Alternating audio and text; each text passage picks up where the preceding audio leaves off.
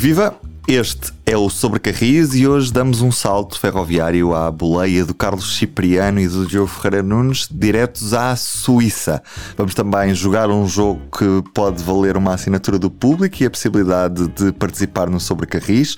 Já lá vamos, para já ainda temos Alentejo sem comboios ou ver passar comboios e a dívida histórica da CP e as implicações que tem o facto da CP não poder comprar comboios, pelo menos para já. Alô Schweiz, que é como quem diz em alemão, olá Suíça, vamos diretos a Lucerna, onde estão o Diogo Ferreira Nunes e o Carlos Cipriano. Viva, bem-vindos. Bonjour, Olá, ça va? Boa noite. Ah, pensei que me ias responder em alemão, Diogo. Nein, nein, nein, nein. Guten Tag, ja. Vamos começar mesmo por aí. O que é que vocês têm feito nesse cantinho da Suíça nestes últimos dias? Nós estamos aqui graças a um convite da agência de turismo da, da Suíça, porque uhum. nós vamos estar aqui durante uma semana até sábado, final de sábado, porque a Suíça vai tentar bater o recorde de maior comboio do mundo. De passageiros. Estamos a falar de um comboio com quase 2 km de comprimento, ou seja, mais do dobro do que um comboio de 750 metros, que é o que se pretende fazer em Portugal daqui a um ano e tal, se a IP cumprir os prazos das obras. Estamos a falar de 25 automotoras da Stadler, Capricórnio, algumas das que já chegaram de um lote uh, vasto de encomenda, são os Capricórnio, é como se chama, é o Capricorn Train. E antes disso, nós temos estado a, a ver algumas das coisas que tornam a Suíça tão famosa na área da, da ferrovia. Já andámos, por exemplo, num comboio com cremalheira com a maior pendente do mundo. Estamos a falar de mais de 40% de pendente. É o Pilatus Rail. O comboio de Pilatus com U e não com E. Não andamos a fazer relaxamentos, é mesmo a andar quase como se fosse num elevador. São 42% de declive, velocidade máxima de 15 km por hora para conseguir eh, ultrapassar este declive. Já estivemos num funicular mais antigo de, do mundo também. Funicular porquê? Porque é puxado por um fio, é, é feito com um fio ao contrário de um, elevador, é um funicular de 1893. E o que é que nós já fizemos mais? Já fomos a uma exposição de comboios que celebra os 175 anos da ferrovia na Suíça. O primeiro comboio na Suíça circulou em 1872, aqui perto, uh, na zona de, de Berna. Aqui perto não é assim tão perto, são 100, 150 km de, de distância. Foi nessa zona que foi feita a viagem inaugural. E os próximos dias prometem, vamos andar no Berlin Express, haverá comboios panorâmicos. Já estivemos em carruagens Schindler, que não são dos anos de 1950, são bem recentes. Já não, tem, já não dá para abrir uh, janelas, noutras dá para abrir janelas, mas são de segunda classe. E Carlos, acho que tens algumas reflexões para fazer sobre isto. É isso, Carlos. Queres saber se tu já descobriste todos os segredos para o sucesso da ferrovia aí na Suíça? Não, de facto é uma maravilha, mesmo quem já cá veio à Suíça várias vezes, sempre que regressa, uh, acaba por se surpreender sempre. Uh, este país traz sempre surpresas quando se anda de comboio aqui, porque, uh, a começar pelo conforto e pela qualidade do serviço, pelo andamento, pela suavidade dos comboios, isto de facto é uma maravilha. E depois pelo seu sistema em si. Isto é um país que, cujos comboios têm horário cadenciado e com um grande efeito de rede, ou seja, os comboios passam aos mesmos minutos de cada hora, as pessoas sabem com o que podem contar em cada hora e, sobretudo, têm elevadas frequências. Mesmo fora dos períodos da ponta, do, da, da, manhã e, da, e, do fim da tarde, uh, os comboios menos, com, com, menos lugares continuam sempre a circular uh, e com uma grande frequência. E isto, de facto, provoca um efeito de rede muito grande e faz com que as pessoas adiram muito facilmente ao caminho de ferro. Depois, como eu dizia, eh, a suavidade no andamento. Eu não conheço mais nenhum país onde se possa circular com tão pouco ruído e onde, como ainda esta tarde nós fizemos no caminho de ferro de via estreita, com um traçado bastante sinuoso, com túneis, com por vezes ao atravessar localidades parecia que o comboio passava no meio dos jardins das, das casas das pessoas é e, eh, eh, no entanto, com uma suavidade e com uma ausência de ruído absolutamente incríveis. E eu penso que isto se deve, sobretudo, um, há, há, há, infraestrutura que é muito boa, para além da qualidade dos comboios, como é óbvio, não é? E há o permanente investimento que os CFF, eu prefiro a designação francófona, os caminhos de ferro federais da Suíça, estão permanentemente a fazer na infraestrutura. Ou seja, eles estão sempre a quadriplicar vias, estão sempre a, a tratar de dotar o sistema com mais redundâncias para que seja mais robusto. Eles fazem desnivelamentos de linhas, fazem os salto de motor, que é passar uma linha por cima da outra, uh, para ficarem menos dependentes das agulhas.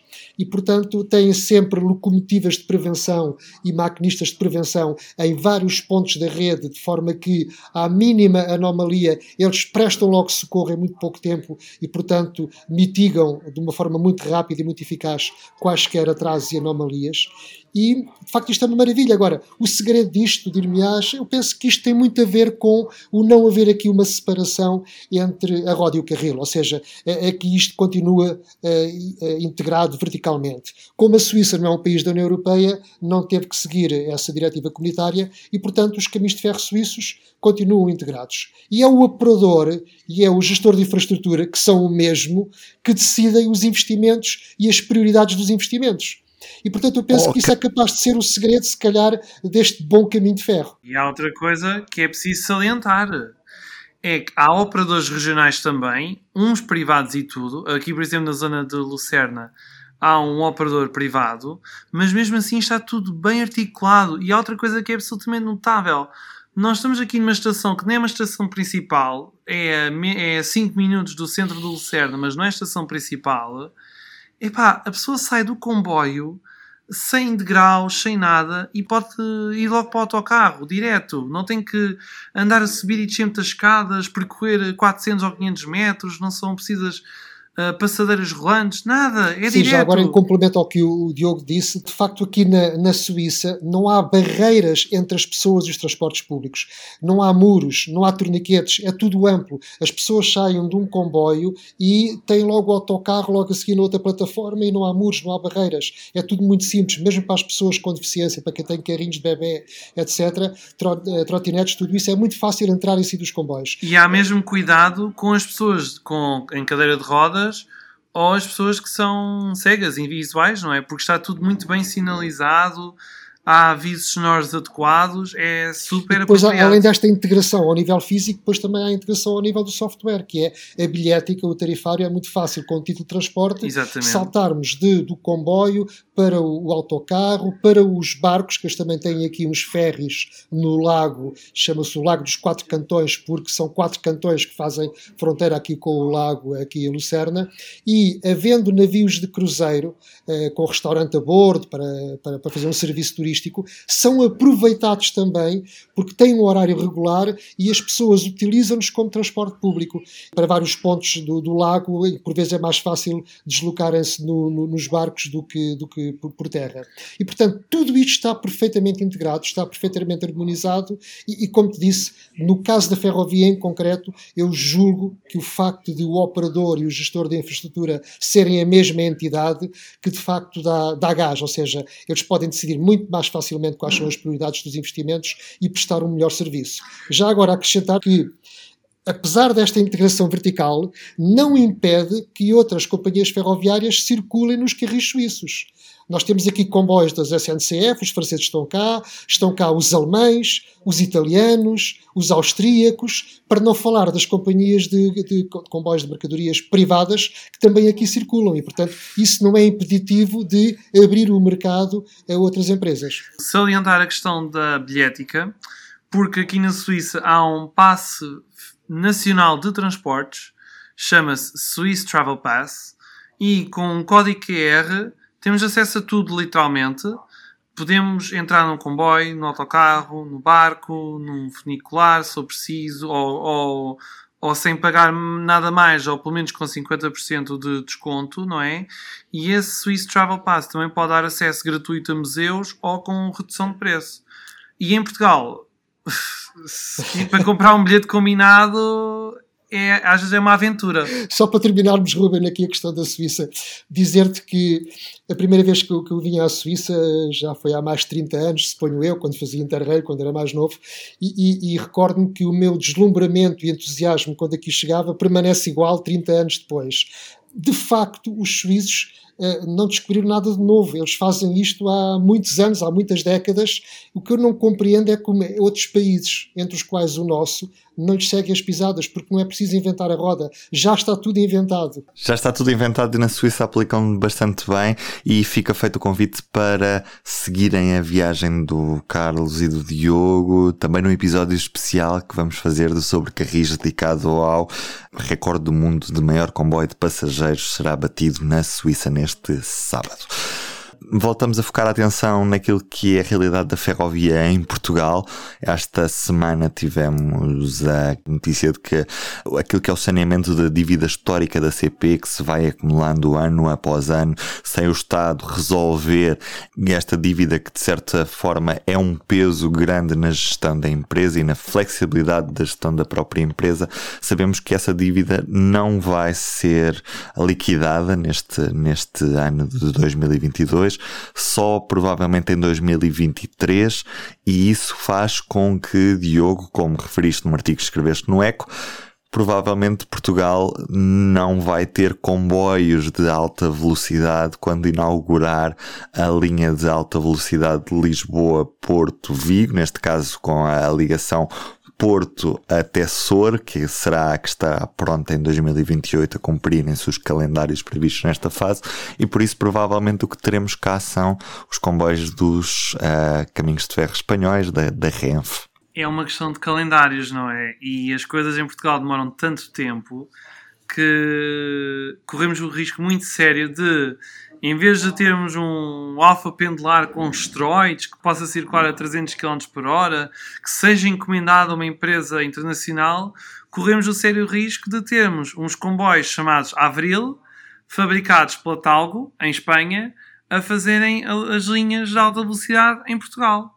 Sendo que estes Avril podem circular a 300 km por hora, já estão em teste para homologação e tudo, portanto estão quase quase prontos e que vão circular na linha entre Orense e Santiago de Compostela, que tem bitola ibérica, não é? Aliás, uhum. é o uhum. comboio mais rápido em bitola ibérica. Ele até poderia circular a 330 km por hora em serviço comercial, mas a velocidade máxima deste troço, assim como o nosso, também não é? Os nossos até, será de 300 km por hora.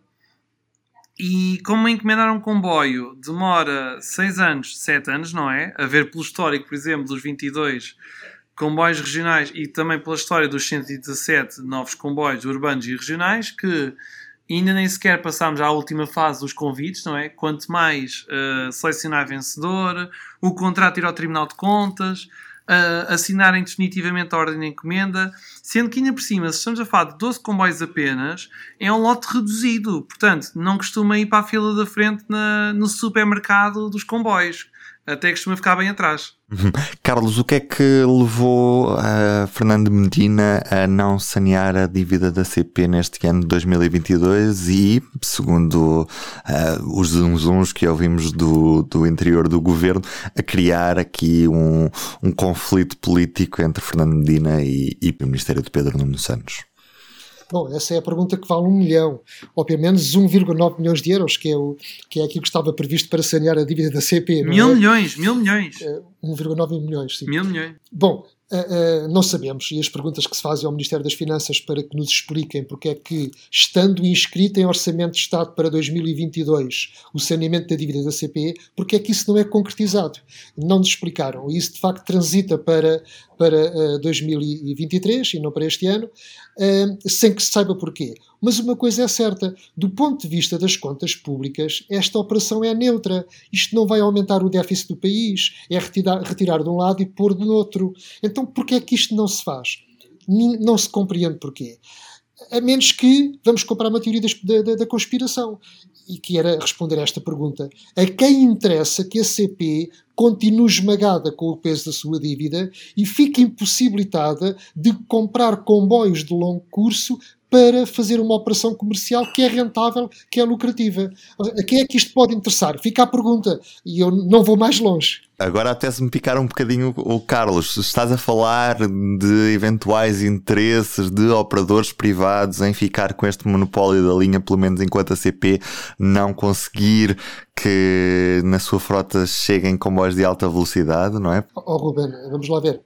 Pode haver uh, a quem é que interessa. Não sei, podemos comprar muitas teorias da conspiração, podemos especular um bocado sobre isso. Ok, pode ser uma delas, pode haver de facto um lobby de eventuais operadores privados a quem não interessa que a CP uh, se fortaleça com, com novos comboios e continue esmagada com a dívida para poder operar quando a linha estiver construída. Pode ser a própria Renfe que tinha interesse nisso, mas também do ponto de vista político, nós podemos ter, uh, até no próprio PS, há setores do PS um pouco mais à direita que talvez gostassem de fatiar a CP e privatizá-la e vendê-la aos pecados. Não nos esqueçamos que já foi durante um governo do PS que a CP foi repartida em unidades de negócio que, dizia o seu presidente na altura, ficaram a um passo da escritura. E, portanto, eh, se calhar a visão estatal da CP que o ministro da tutela tem, se calhar pode não ser acompanhada eh, de outros colegas seus no governo. Mas, como te disse, não tenho resposta para esta pergunta. O que mais custa aqui, só para rematar, Portugal já chegou a falar nas Nações Unidas que foi um dos primeiros países a assumir o compromisso de, em 2050, atingir a neutralidade carbónica e sabendo que o comboio tem um papel determinante para chegar a essa meta, parece, no mínimo, incoerente que depois uma empresa que poderia ser fundamental para atingir esse objetivo não tenha o mínimo consideração e numa operação completamente neutra no déficit, num caso, sendo que o Estado no passado já fez operações deste género com a Carris e com a STCP.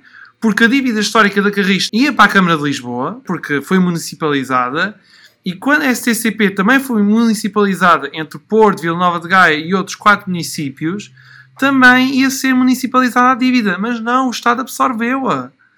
O que é que custa o governo fazer isto com a CP? Fica a pergunta para esperarmos mais respostas por parte da tutela, porque é, é, são essas respostas que, que todos nós procuramos. Quem está também à procura de respostas é quem no Alentejo, com uma linha de comboio perto de casa, continua todos os dias a ver comboios passar, mas comboios que não param. A situação repete-se desde 2012, quando a CP acabou com o serviço regional na linha do Sul. Desde então circulam apenas intercidades, fazendo todo o Conselho de Odmira e a zona do Distrito de Setúbal, que apesar de terem essa linha do comboio, têm muito poucas paragens o que leva a que pessoas com muita idade não possam apanhar o transporte público à porta de sua casa e tenham de apanhar táxis para estações próximas. Quem esteve no terreno e fez a linha do Sul eh, rumo ao Algarve foi o Carlos Cipriano há uns dias. Carlos, eh, as pessoas ainda esperam que o comboio volte? Ainda é possível o comboio voltar a, a, o comboio regional à linha do Sul? Faz sentido para ti que ele volte? Acho que faz sentido para mim e sobretudo para as pessoas que vêm passar os comboios e que por vezes até os veem parar nas suas estações, porque por vezes há lá cruzamentos, não é? Mas não os podem apanhar. É, isto é um bocado irónico, é até perverso, mas de facto é assim desde há 10 anos. Recordar que foi num contexto muito difícil que esta decisão foi tomada, foi na altura da Troika, eh, onde se cortava por todo lado, as pessoas não tinham capacidade de resposta, e só isso é que explica que na altura, por exemplo, eh, cidades como Alcácer do Sal e Setúbal eh, vissem, ficassem sem comboios. Alcácer ficou, ficou mesmo sem comboios de passageiros e Setúbal ficou sem os comboios que tinha diretos para o Algarve. E as pessoas passaram a ser obrigadas a vir ao Pinhal de novo apanhar a ligação para o Algarve. O que significa que, por exemplo, exemplo, hoje em dia, de Setúbal para Portimão, só se possa lá chegar com três comboios e dois transbordos. Bom, para quem aqui está na Suíça e vê como é que isto funciona, porque todo o país é como se fosse um imenso metro com ligações de todo o lado para todo o lado, eu creio que um suíço, se olhasse para, para os horários portugueses e visse uma situação dessas, ficaria bastante surpreendido. Bom, recordar então que foi de facto numa altura muito difícil em que as pessoas não tinham capacidade de reação, em que de facto estávamos a apanhar tareia por todo o lado com as medidas da Troika, em que aconteceu essa medida de acabar com o serviço regional na linha do Sul, que servia todas as estações e apiadeiros entre uh, o Barreiro e, e o Algarve, e criou-se um serviço em que os intercidades iriam parar em algumas estações principais e que depois as pessoas iriam apanhar autocarros uh, para essas estações. O trabalho que eu fiz no terreno prova que 10 anos depois nada disso funciona.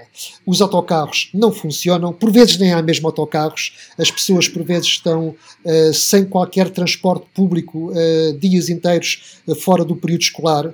Uh, e quando existem também não estão alinhados com o horário dos comboios. O que faz que, de facto, as pessoas tenham que usar táxis ou tenham que pedir uh, aos vizinhos, aos familiares para os transportarem de carro para poder apanhar o comboio. Recordo só o exemplo da Dona Adélia, é um exemplo que vale por muitos. Uma senhora que vive em Lusianos, onde não para o comboio, uh, que quer visitar a filha e, e a irmã no Barreiro, no Pinhal Novo, e tem que ir para Sul, para Santa Clara, para depois apanhar o comboio para cima para o Barreiro. Bom, ela paga 15 euros de táxi para andar 12 km para apanhar o comboio e depois paga 6,5 euros pelo bilhete do comboio. Esta senhora tem um rendimento de 500 euros por mês e, portanto, podemos ver quanto é que custa os 30 euros de táxi para poder apanhar o comboio. E, portanto, o que é curioso de facto é eh, ainda ninguém se lembrar de repor este serviço. Ainda por cima as estações estão em muito bom estado, as estações têm o relógio acertado, eh, têm as plataformas perfeitamente limpas, a, IP aqui está de parabéns porque as estações estão um brinquinho, têm os assentos. Qualquer pessoa que desconheça esta situação e que visita aqueles locais pensa que as estações estão em funcionamento, têm serviço comercial, mas não têm. Uh, também, de facto, ajuda o facto de ser uma população idosa, serem sítios isolados e, de facto, não há ali vandalismo, não é? Mas, portanto, eu pergunto-me o que é que é necessário para que a CP reponha o serviço regional entre o Barreiro e, e Tunes ou Faro, ou seja, ter um, um ou dois comboios por dia em cada sentido a varrer, basicamente, tudo aquilo, ou então uh, criar até um serviço em que, para que a viagem não se torne demasiado longa para quem embarca nessas estações e apiadeiros, criar um serviço alinhado com as intercidades, em que esses comboios são ultrapassados pelos intercidades, mas que as pessoas podem apanhar o regional e depois uh, vão mais rapidamente para o Algarve ou para, ou para Lisboa. E já agora que falo nisso, também é a altura de perguntar para quando a reabertura do Beja Foncheira, com o serviço regional também para, para aquela uhum. zona, e já agora também, porque isto chegou a ser falado pelo ex-presidente da CP, Nuno Freitas, a intenção da empresa em fazer serviço de passageiros para Sines. E já agora também, aproveitando a, a publicação na última Trend Spotter, a revista do setor que tem, tem uma elevada qualidade e ainda para mais a versão digital é completamente gratuita e portanto é de valorizar sempre o papel dos entusiastas também na, na apresentação de propostas e na última edição da Trend Spotter há uma proposta do Francisco Felipe que prevê a reabertura do serviço de passageiros na linha de, de, vendas novas, com um serviço entre o entroncamento e Évora que permite essa ligação mais rápida entre o norte e o sul sem haver a necessidade de passagem por Lisboa. Aliás, isso não é inédito porque há umas décadas atrás havia um serviço direto entre Santa Apolónia e Vendas Novas. Penso que era uma automotora a quem chamavam o Giraldo, por causa da Praça de Giraldo, e que fazia de facto esse serviço direto a diesel entre Lisboa Évora através da linha de vendas novas. Seria uma excelente iniciativa, sim. Vamos esperar que a CP, já não tendo a desculpa de falta de material circulante, uma vez que está a recuperá-lo a um bom ritmo, vamos esperar para ver o que é que a CP faz, ainda para mais porque no seu parque vão passar a estar mais carruagens arco recuperadas e que vão certamente libertar material com a possibilidade de criação de novos serviços, resta que haja vontade. E, Ruben, em princípio, a CP pode vir a recuperar algumas uh, locomotivas, não é? Que neste momento estão na mão da, da Medway, por consequência do, da privatização da CP Carga. Alguma, há, alguma, há o aluguer de algumas locomotivas que vai terminar dentro de poucos anos. Portanto, pode ser uma maneira de reaproveitar locomotivas como as 5600, que podem libertar depois material para uh, realizar estes serviços. Fechado este tema, vamos a uma oferta. Pela primeira vez, a Sobrecarrista é um presente especial para os nossos ouvintes. Não é um presente de Natal, apesar de já estar quase. É um presente que poderá chegar mais tarde ou mais cedo, consoante aquilo que é o trabalho na linha da beira alta. Vamos explicar o que é que está em causa. A IP fechou a linha da Beira Alta para obras durante previsivelmente nove meses, reabrindo a 19 de janeiro de 2023, se olharmos para o, o calendário. Mas nesta quinta-feira fomos informados de que agora a previsão que existe é para que a linha só seja reaberta seis meses depois dessa data. Quando olhamos para as obras no terreno, vemos que elas estão bastante atrasadas e estamos a aproximar de um inverno que previsivelmente complica os trabalhos. Posto isto, O Sobrecarris está a oferecer uma assinatura do público e a possibilidade de participar no podcast a explicar a previsão que fez a quem acertar ou der a data mais próxima da reabertura à exploração da linha da Barra Alta. O formulário está disponível no site do Público, basta ir a público.pt barra podcast sobre carris e clicar neste episódio. Lá vai encontrar um formulário que pode preencher com o seu nome e e-mail e com a data com a sua previsão. É só isto ganha quem se aproximar mais da data da reabertura, sendo que o prémio só vai ser entregue depois dessa mesma reabertura. Podem participar até às 23h59 do próximo dia 31 de outubro de 2022. Lá está. A primeira aposta, já sabemos, é da IP. 19 de julho é agora a data prevista. Se for a IP a acertar, será obviamente a vencedora do desafio, e leva para o Pragal uma assinatura do jornal para que possam ler sempre os artigos do Carlos Cipriano e, e não só, claro. Fica feito o desafio, fica à espera da sua previsão. Está feito por hoje no Sobre Carris. Eu sou o Ruben Martins e comigo, como sempre, Carlos Cipriano e Diogo Ferreira Nunes. Ruben, se puderes, põe no final a música do Perdoa-me. Porquê? Para a dívida da CP. Oh Diogo, os teus desejos são ordens. Eu vou meter este som e vai entrar assim.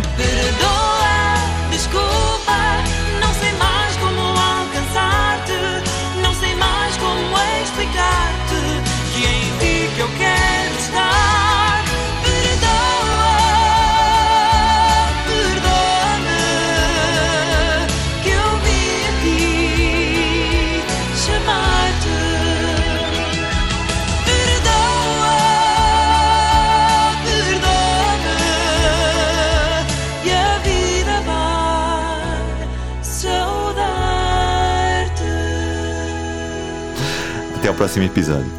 O público fica no ouvido.